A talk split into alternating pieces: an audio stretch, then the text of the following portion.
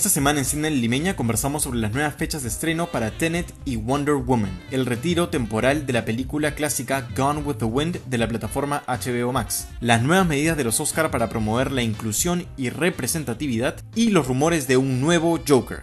Pueden encontrar los links con los tiempos en la descripción. Hola a todos, bienvenidos a un capítulo más de Cine a la Limeña. Estamos aquí nuevamente con Francisco. Tenemos varias cosas que han salido a último momento, así que arrancamos de una, o si no, no, Francisco. Empecemos, Sergio, vamos. Estas son las últimas noticias. La última, última es acerca de Wonder Woman y Tenet que han movido su fecha de estreno una vez Ah. más, ¿no? Eh, ¿Cuál era? Tenet, de hecho, se movió del 17 al 31 de julio y Wonder Woman ha pasado del 14 de agosto al 2 de octubre. ¿no? Y hay un montón de, de otras fechas más que vamos a ir comentando, pero Francisco, dime tus primeras impresiones. ¿Qué, qué piensas de este, esta movida? ¿Estás contento? No, no estoy contento, Sergio, obviamente no. Estaba esperando Tenet hace ya meses, he estado súper emocionado por verla quizá el próximo mes, pero ya sí, el COVID-19 nos sigue golpeando, nos sigue atacando. Todavía los cines no abren en Estados Unidos, están todavía en una fase en la que no, los cines no pueden abrir, especialmente en los estados más importantes, ¿no? Florida, California y Nueva York, eh, siguen con altos casos, altos números de COVID-19, entonces no, por una cuestión de salud pública, simplemente no pueden abrir los cines y los, y los estudios están esperando que los cines abran, ¿no? O sea, no tienen otra más que este, empujar las fechas. Tenet es la, la película que iba a establecer el calendario para las otras películas como Wonder Woman, pero Sí, sí, ¿tú ¿qué opinas? ¿No? ¿Qué, qué- qué- esto es inesperado? ¿Lo esperabas? o- Mira, para, la- para decirte la verdad, voy a hacer una- un, comentario un poco distinto al tuyo. Yo estoy feliz. Para mí es Ah. perfecto. Que lo, que lo muevan. Es más, poster, lo todo hasta el próximo año. Porque acá en Perú, ¿Qué? como no va a abrir. eh, en verdad, los cines en Perú no van a abrir de acá a, a cuánto tiempo. O sea, los Próximo cines no año. van a abrir tranquilamente en unos tres meses. Y eso, Ajá. Entonces, mientras más pateen la película, en verdad hay más oportunidades para ver Tenet en el cine. De hecho, el día de ayer, si no me equivoco. Sí. Hace poco me llegó un correo de Cineplanet recordándome, recordándome que están trabajando en sus proyectores y que están haciendo mantenimiento y que están preparando su protocolo que van a presentar al Estado para ¿Ah, sí? poder... Uh, ¿Puedes creerlo? uh, Así no que sabía eso. Parece, parece que hay una esperanza, pero ahí chiquita. Entonces que se pateen las fechas nomás para poderlas Esta ver es en el cine. auténtica porque en verdad no, no había escuchado eso. Este, a mí, Cineplan no me escribe, parece que no les caigo bien, no sé.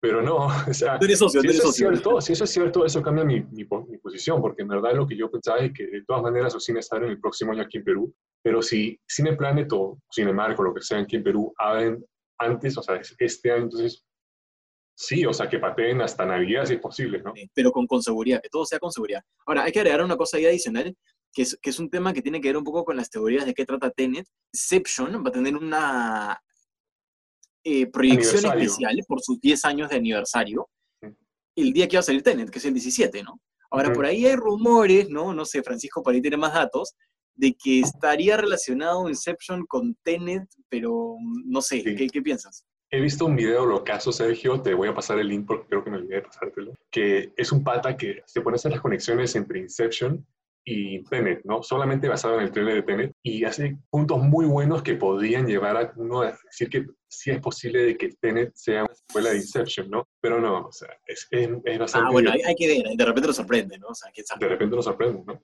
De hecho, vamos a cambiar un poquito el, el mood de la conversación porque el siguiente tema eh, tiene que ver con la discriminación. Para darles un poquito más de contexto rápidamente. Tras el asesinato de George Floyd, muchas personas en Estados Unidos y alrededor del mundo han salido a protestar en búsqueda de cambios en el sistema policial y en la sociedad en general. Muchas organizaciones se han sumado a estas voces en contra de la discriminación. Y por su lado, lo que ha hecho HBO Max, el servicio de streaming de Warner Brothers y ATT, es retirar temporalmente de la plataforma Gone with the Wind, lo que el viento se llevó, por considerar que su contenido es racista.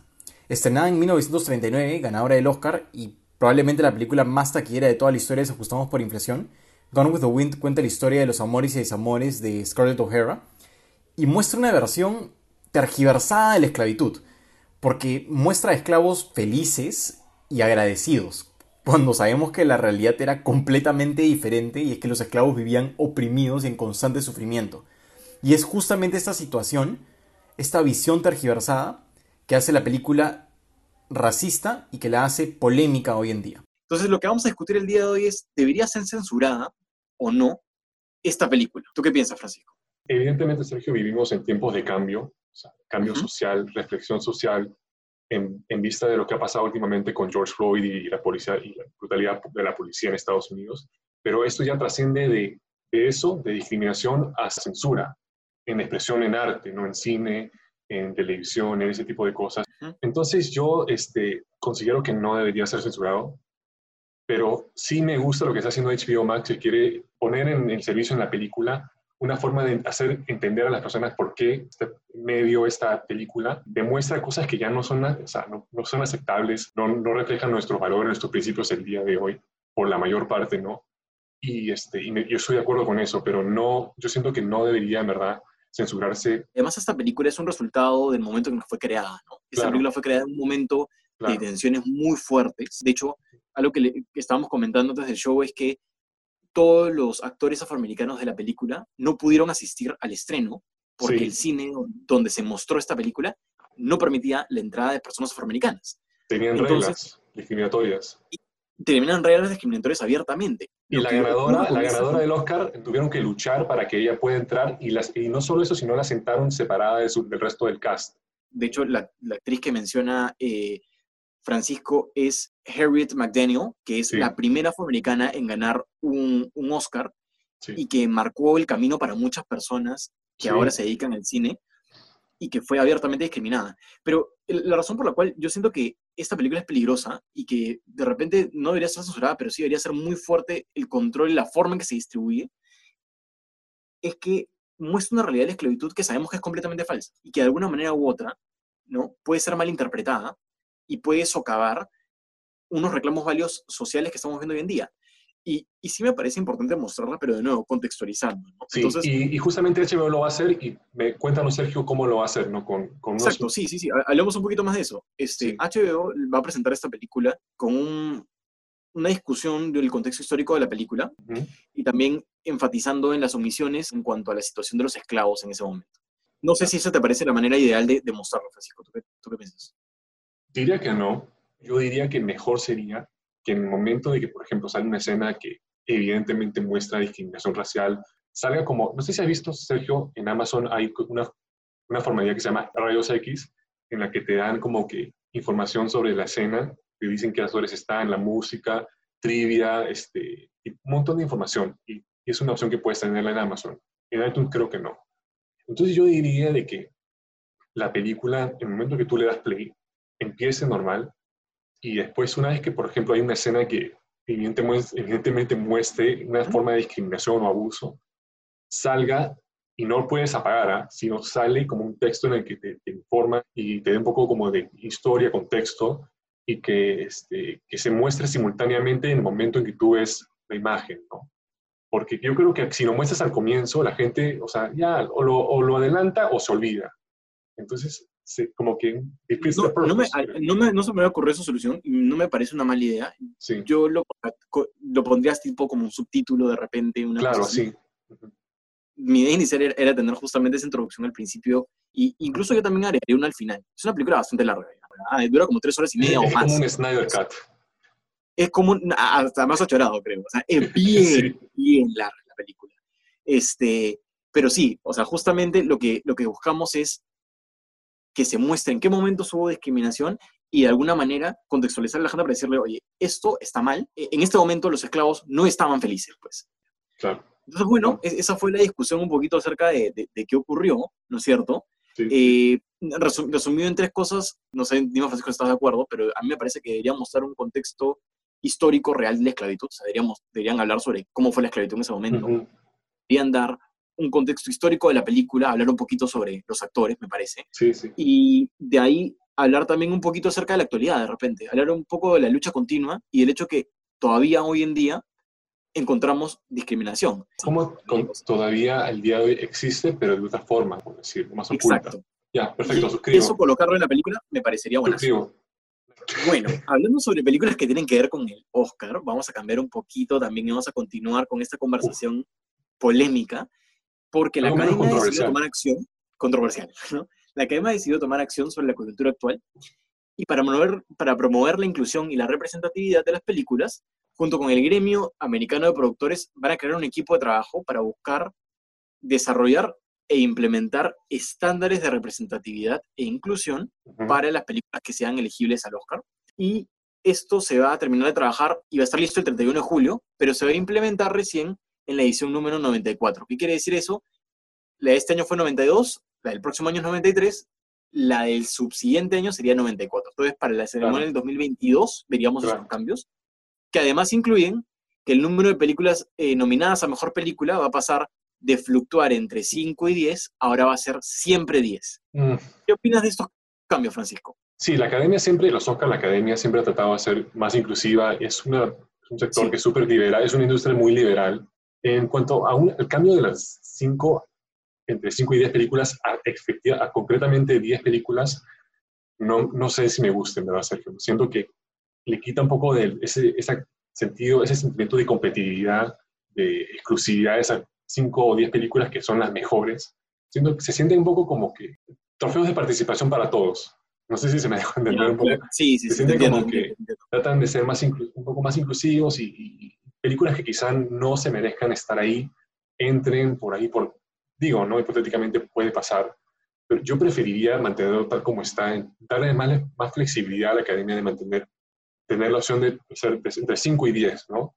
Siendo que poner un número definitivo se presta, ayuda. que, se presta que metan películas que quizá no, no cumplan con ese criterio, esa calificación tan, esa barra tan alta que siguen los, las películas nominadas a los Oscars, ¿no? No sé cómo te sentirás tú. Eh, yo pienso muy parecido a ti en este tema. El cambio a, a- de 5 a 10 no ayuda en nada a la representatividad, en verdad, No, porque podrías tranquilamente nominar 10 películas que tratan sobre los mismos temas de siempre Claro. y no son inclusivas, pues. O Claro. sea, de nada, nada te garantiza tener 10 películas, No, mejor no. calidad de películas, ni ta- tampoco te garantiza inclusión. Así Sí, que es un poco raro, esto me no- parece mal. Esto no es va en línea con, con inclusividad o, o la, este, la representatividad, es más como que, como te digo, tratar de este, abrir un poco más el campo y De acuerdo. Y yo creo que eh, más bien donde está lo interesante es en estos nuevos estándares. Y mira, yo ahí tengo una posición, eh, creo que distinta a la tuya, pero para mí los estándares es una buena iniciativa y Ujú. finalmente lo que, si es que están bien hechos, lo que buscan hacer para mí es darle más chance a estas películas que son un poco más diversas, ¿no? Y darle un poquito más de, de oportunidades a historias diferentes. Y qué lindo poder tener más Parasites. Y si es que esos estándares te van a llevar a eso, a mí me parece genial. Y yo sí me tomaría la chance de que por ahí no, no estén tan, tan bien definidos se tengan que modificar en el tiempo los estándares, pero tenerlos me parece algo muy urgente. ¿Tú qué piensas, Francisco? Pucha. Ese es un poco más complicado. Este, yo, antes que nada, quiero decir de antemano que yo soy todo a favor de la representatividad y la inclusividad y me gusta que haya, este, entren como mejores películas, películas como este, Parasite, ¿no? que son es de Corea, que haya más este, inclusión, más consideración de este tipo de películas del extranjero, pero siento aquí que estamos entrando en un, en un terreno, un poco, un terreno un poco complicado porque es como, se siente como una cuota para que tu película este, tenga probabil- más probabilidades de entrar a, la, a ser mejor nominada para el Oscar. Eso no se tendría que ver las, esos guidelines porque todavía no ha salido, ¿no, Sergio? No, pero no, todavía no han salido los guidelines y deberían No. salir para finales de julio ya. y ahí vamos a tener un poco más de claridad. Sí, o sea, yo te diría, lo que no me gustaría para nada, y ahí estoy de acuerdo con lo que estás diciendo ahorita, es que sean tan estrictos y como que ya demasiado metidos en cómo está la película y hecha la película, que de repente lleven a que una película que no está bien hecha, simplemente por el hecho de tener un elenco diverso, sea nominada, que creo que le quita un poquito eh, la meritocracia a los premios, ¿no? eso, Entonces, exacto. Y sí creo que es importante que den los estándares, porque es importante, creo yo, que se diga, una película tiene que ser inclusiva en el sentido de que tiene que buscar tener no solamente un elenco diverso, potencialmente, eh, sino que también tener una producción diversa, ¿no? Porque creo que no se trata solamente de, oye, Actores. toda la gente que está en pantalla debe ser... este, Directores, la gente detrás de la cámara. la gente Gente- detrás de la cámara también. Y, y es más, ahí siento que hay menos excusas. Porque tú dirías, ¿por qué tendrías que tener gente detrás de cámara que no sea diversa? No, habría por qué no darle la misma oportunidad a todo el mundo. Y creo que, de repente, pensando un poco más en cómo podría ser esto, esta- estos guidelines, que haya una equidad en el pago de todas las personas que están trabajando detrás de cámaras. Y yo creo que e- ese tipo de cosas que estén reguladas no me parecería mal. Bueno, es que también entran muchas cosas como que el, tipo, en el, estudio para que trabajes, el tipo de trabajo que hagas, o sea, ahí, ahí entran cosas laborales que son bastante complicadas, Sergio, no sé si ahí este, el premio, o sea, es difícil, es complicadísimo, yo creo que ahí entran más, más factores, pero lo que sí te diría es que se me imaginan dos cosas, o sea, por ejemplo, ¿qué pasa si, o sea, tú, tú primero que nada, tu, tu, historia, la historia que quieres contar, la producción que quieres hacer, la película que tienes, el, el creador tiene en visión, el director, quien sea, se presta para solo un cast por el, por el contexto histórico. ¿Y qué pasa si también, digamos, por ejemplo, 1917, ¿no? la película 1917 que estaba para mejor película el año pasado, ¿qué pasa si por tener tan pocos miembros de...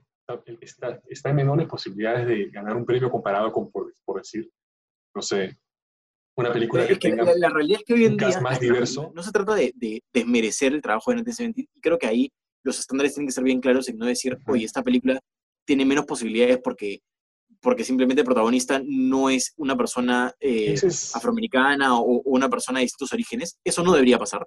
Debería tener la misma posibilidad. Porque no se trata de bajar a las películas que ahorita ya están representadas, sino subir a las películas que no tienen representación, que son esas historias distintas de otros países, de, de otros contextos, que no están siendo nominadas, porque hay varias que no han sido nominadas así de simple, o que tienen muy, poca, muy pocas probabilidades de ganar. Y, en ese sentido, debería ganar una película porque es buena, porque es excelente y es la mejor de ese año. Pero dentro de la posibilidad de ganar, todos deberían tener la misma chance, si así sea porque esté protagonizada por un afroamericano, que esté protagonizada por alguien asiático o que sea protagonizada por una persona de tez, de tez clara. O sea, eso no interesa. Tenemos que ver y debería ser equitativo. Y ese equitativo ahorita no existe. Claro, ese, ese, exacto, tenemos que ver los highlights. Pero ese eso es más importante. Es que suena, suena, Sergio, como, como una cuota. Entonces eso es como que... Es... Claro, suena, es que ese es el peligro, creo. Y ahí creo que es donde tenemos que contar el balance para no exagerar. Sí, ¿no? Vamos Pero veamos, veamos, los highlights. y esto último que estamos diciendo que es súper interesante, las personas que votan por los Oscars a veces ni siquiera ven las películas. Entonces, sí, otra medida que estaba tomando eh, la academia es justamente buscar que hayan screenings, es decir, que se proyecten las películas a lo largo del año, trimestralmente, y no, unos meses antes que se manden todas las películas, porque imposible, pues. O sea, creo que es, difícil ver todas las películas así por así, y creo que darle más oportunidades a las personas para que las vean es súper positivo. Yo creo que esa es una medida que sí suma. ¿Tú qué piensas? ¿Suma o no Yo creo que eso es algo en el que todo el mundo puede estar de acuerdo o sea, aquí no hay en verdad debate que sí, los miembros de la academia tienen que ver estas películas en las que últimamente deciden, sus votos importan y deciden qué película sale a mejor película o mejor edición o mejor, lo que sea, cualquier categoría de premio que puedas que esté. Mucha gente se quejaba ya, esto viene hace años quejándose de que la gente, de que estos miembros de la academia no no, ven las películas. No ven las películas, entonces... No, y de, de, hecho hay un dato para complementar lo que acabas de decir, es que en el año 2015, The Hollywood Reporter, que es un medio eh, de prensa que cubre todo, todo lo que pasa en, Estados Unidos, eh, hizo un estudio y determinó que 6% de los miembros de la academia, parece poco, pero en verdad 6% es bastante, bastante. Eh, no vieron los nominados a la, a la mejor película. Entonces, como que 6% de esas personas votaron sin siquiera ver los es candidatos. Absurdo. Es absurdo. Es, absurdo. es irresponsable. ¿no? Es absurdo. Eso sí, yo estoy totalmente a favor de esa regla. Me parece que eso debe haber estado hace tiempo como un mínimo requisito, ¿no? Una, cosa que es una regla Ver la película. importante, ¿no? Entonces, nada, yo creo que aquí no hay ningún debate. Sí, o sea, sí, que hayan screenings. De todas maneras, sí, sí, sí. Es más, yo siento que incluso deberían incluir, o sea, ver la manera de verificar que han visto la película. No sé si como que con alguna firma, como que antes de ver la película, antes de ir a ver la película tienes que firmar y al salir sí, Esos, son más detalles, eso es más complicado el procedimiento, pero en principio la idea, sí. la idea es buena, la idea es positiva. deberían seguir trabajando en eso. Perfecto. Y bueno, ¿con qué vamos a cerrar el capítulo? Uh. Con la noticia, los rumores uh. de que puede ser que un personaje en particular esté circulando la película de The Batman de Matt Reeves. Y ese es Joker. Joker. Sí, tenemos unas noticias de Batman, unos rumores bien chéveres que han salido esta última semana.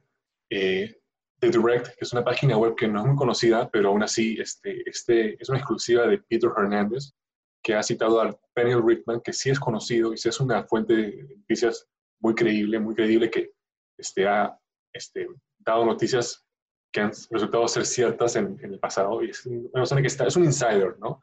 Eh, dice que Matt Reeves planea introducir al próximo Joker en la, esa trilogía de Batman con Robert Pattinson. Entonces estoy muy emocionado, en verdad. Estos últimos días he querido hablar de eso con muchas, muchas ganas. Y, y, nada, parece que van a introducir Joker. Eh, al final de la primera película van a hacer una pequeña referencia, un pequeño cambio, y podríamos ver al Joker en mayor, en mayor grado en la segunda o tercera película. ¿Qué opinas, Sergio? ¿Qué, qué opinas? Yo digo que deberían dejar a Joker en paz, que lo dejen descansar. Ya basta, de verdad, perdón, ya, pero hemos tenido una excelente película de Joaquín Phoenix. Yo quiero ver una secuela de esa película, pero no quiero un nuevo Joker, ya demasiados.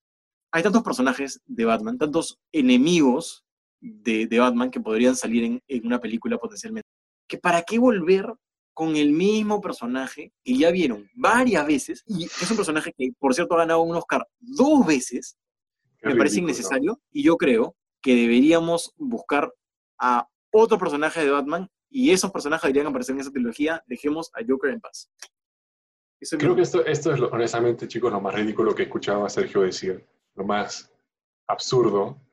Estoy totalmente de desacuerdo. No, no, mentira. Yo en verdad, o sea, mira, primero que nada, no lo vamos a ver en, en esta primera película, o sea, va a ser quizá un pequeño momento. Va a aparecer en la segunda o tercera película, reitero, y vas, cuando salga esta película, la segunda o tercera, van a ser más de cinco años desde que salió Joker. Y van a ser más de siete años o ocho años desde que salió el, el Joker de Jared Leto.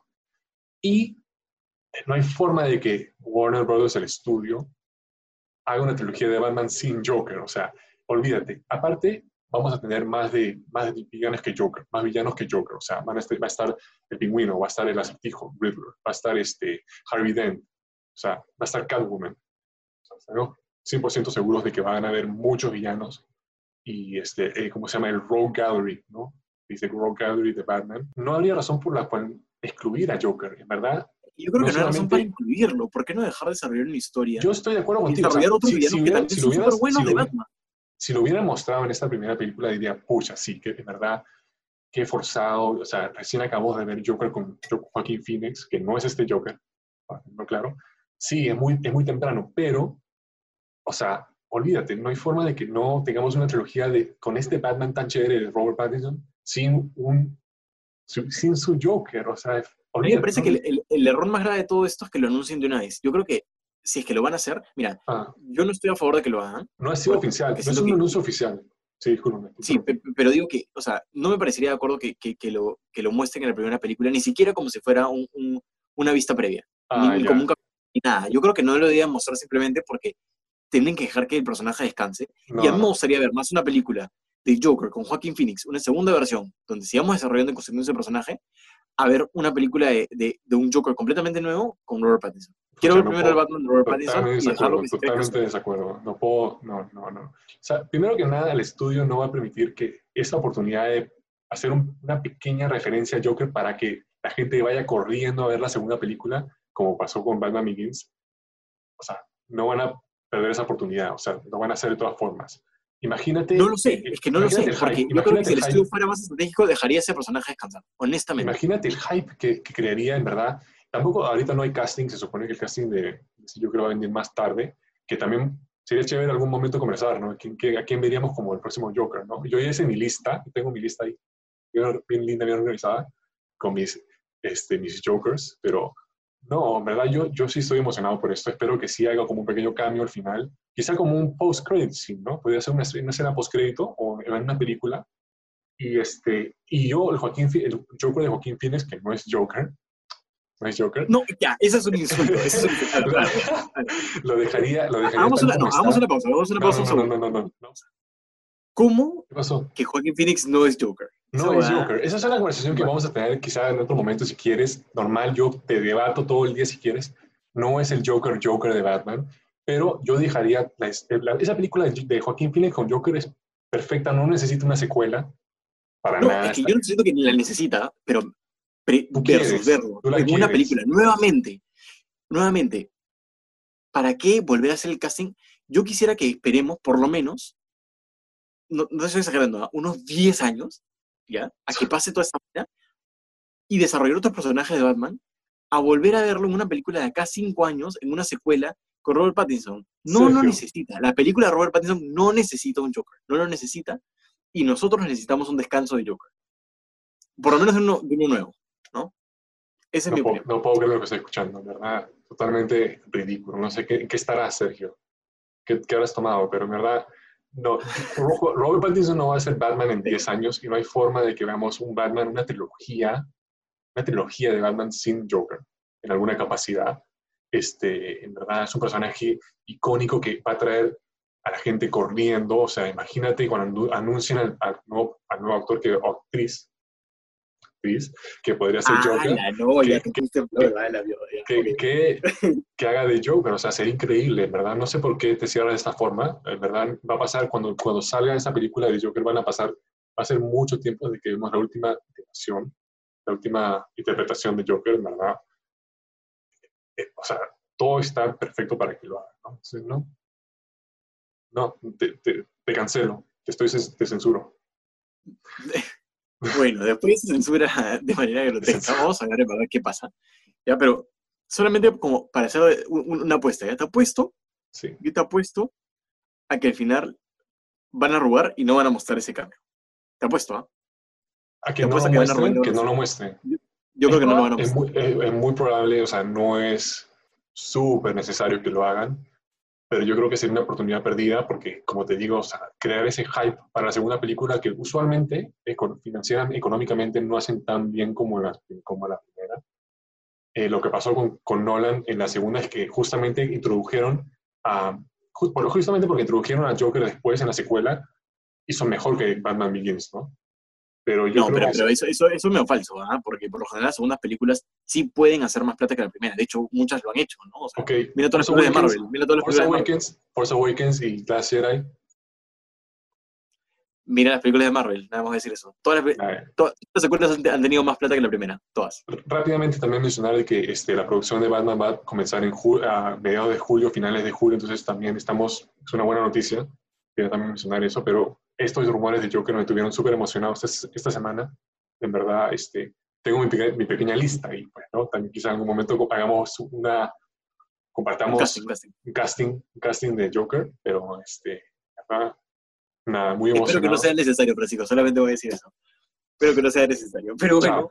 cerramos. Chao. Cerremos el show al toque con unas recomendaciones súper rápidas. Entonces, ¿cuál es tu recomendación, Francisco, rapidísimo. Ya, hablando de Robert Pattinson, de mi estimadísimo Robert Pattinson, el próximo Batman, eh, vi al otro día, vi este, en Amazon, la compré, se llama Cosmopolis, que es una película de David Cronenberg, que no es muy buena, admito que no es muy buena, pero me gustó, me llamó la atención porque vemos a Robert Pattinson como Bruce Wayne, como Batman, así, en verdad es eh, Robert Pattinson ha sido un millonario, un empresario que está en Wall Street, está metido en eso de investments, de las inversiones en Wall Street, y en, un día, en un mismo día pierde toda su fortuna, o sea, pierde billones.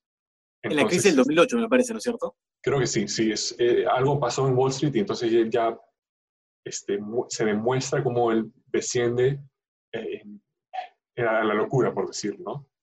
Entonces me gusta porque Robert Pattinson actúa como un billonario, así como un este, como un Bruce Wayne, por decirlo. Nos da un pequeño taste, una pequeña, este, pequeña prueba. Una pequeña prueba de lo que puede venir a futuro en Batman y, y, se viste así, está con, las, con los lentes, con el terno, con toda la actitud así bien chévere. Entonces me gustó por eso, me llamó la atención, pero no es muy buena, pero la recomiendo para que la gente pueda ver y diga, pucha, ¿verdad? este Robert Pattinson sí sabe actuar y puede hacer este rol y se demuestra, o sea, en verdad su, su, este, su actuación, su performance es excelente en la película y eso es lo que más rescato, ¿no? En verdad es, un, es interesante, también tiene muy, cosas muy chéveres que decir la película, pero no, tampoco es, es ejecutada muy bien, ¿no? Pues, esa es mi recomendación, Cosmópolis. Perfecto, y mi recomendación de la semana está en Netflix y la pueden chequear y se llama Hollywood, que tiene que ver un poco acerca de eh, justamente lo que estamos hablando acerca de inclusión y representatividad y lo difícil que es entrar al mundo de Hollywood y cómo a veces muchas personas que, que están intentando ingresar a Hollywood sufren y de alguna manera las personas en el poder en Hollywood abusan de ellos y bueno, todo ese tema un poco un poco controversial que, que hemos hablado al inicio. El productor de esta serie es Ryan Murphy, muy conocido por series como eh, American Crime Story, O.J. Simpson. También es conocido por Glee, El asesinato de Johnny Versace, que también estuvo muy buena. Y ahora esta serie.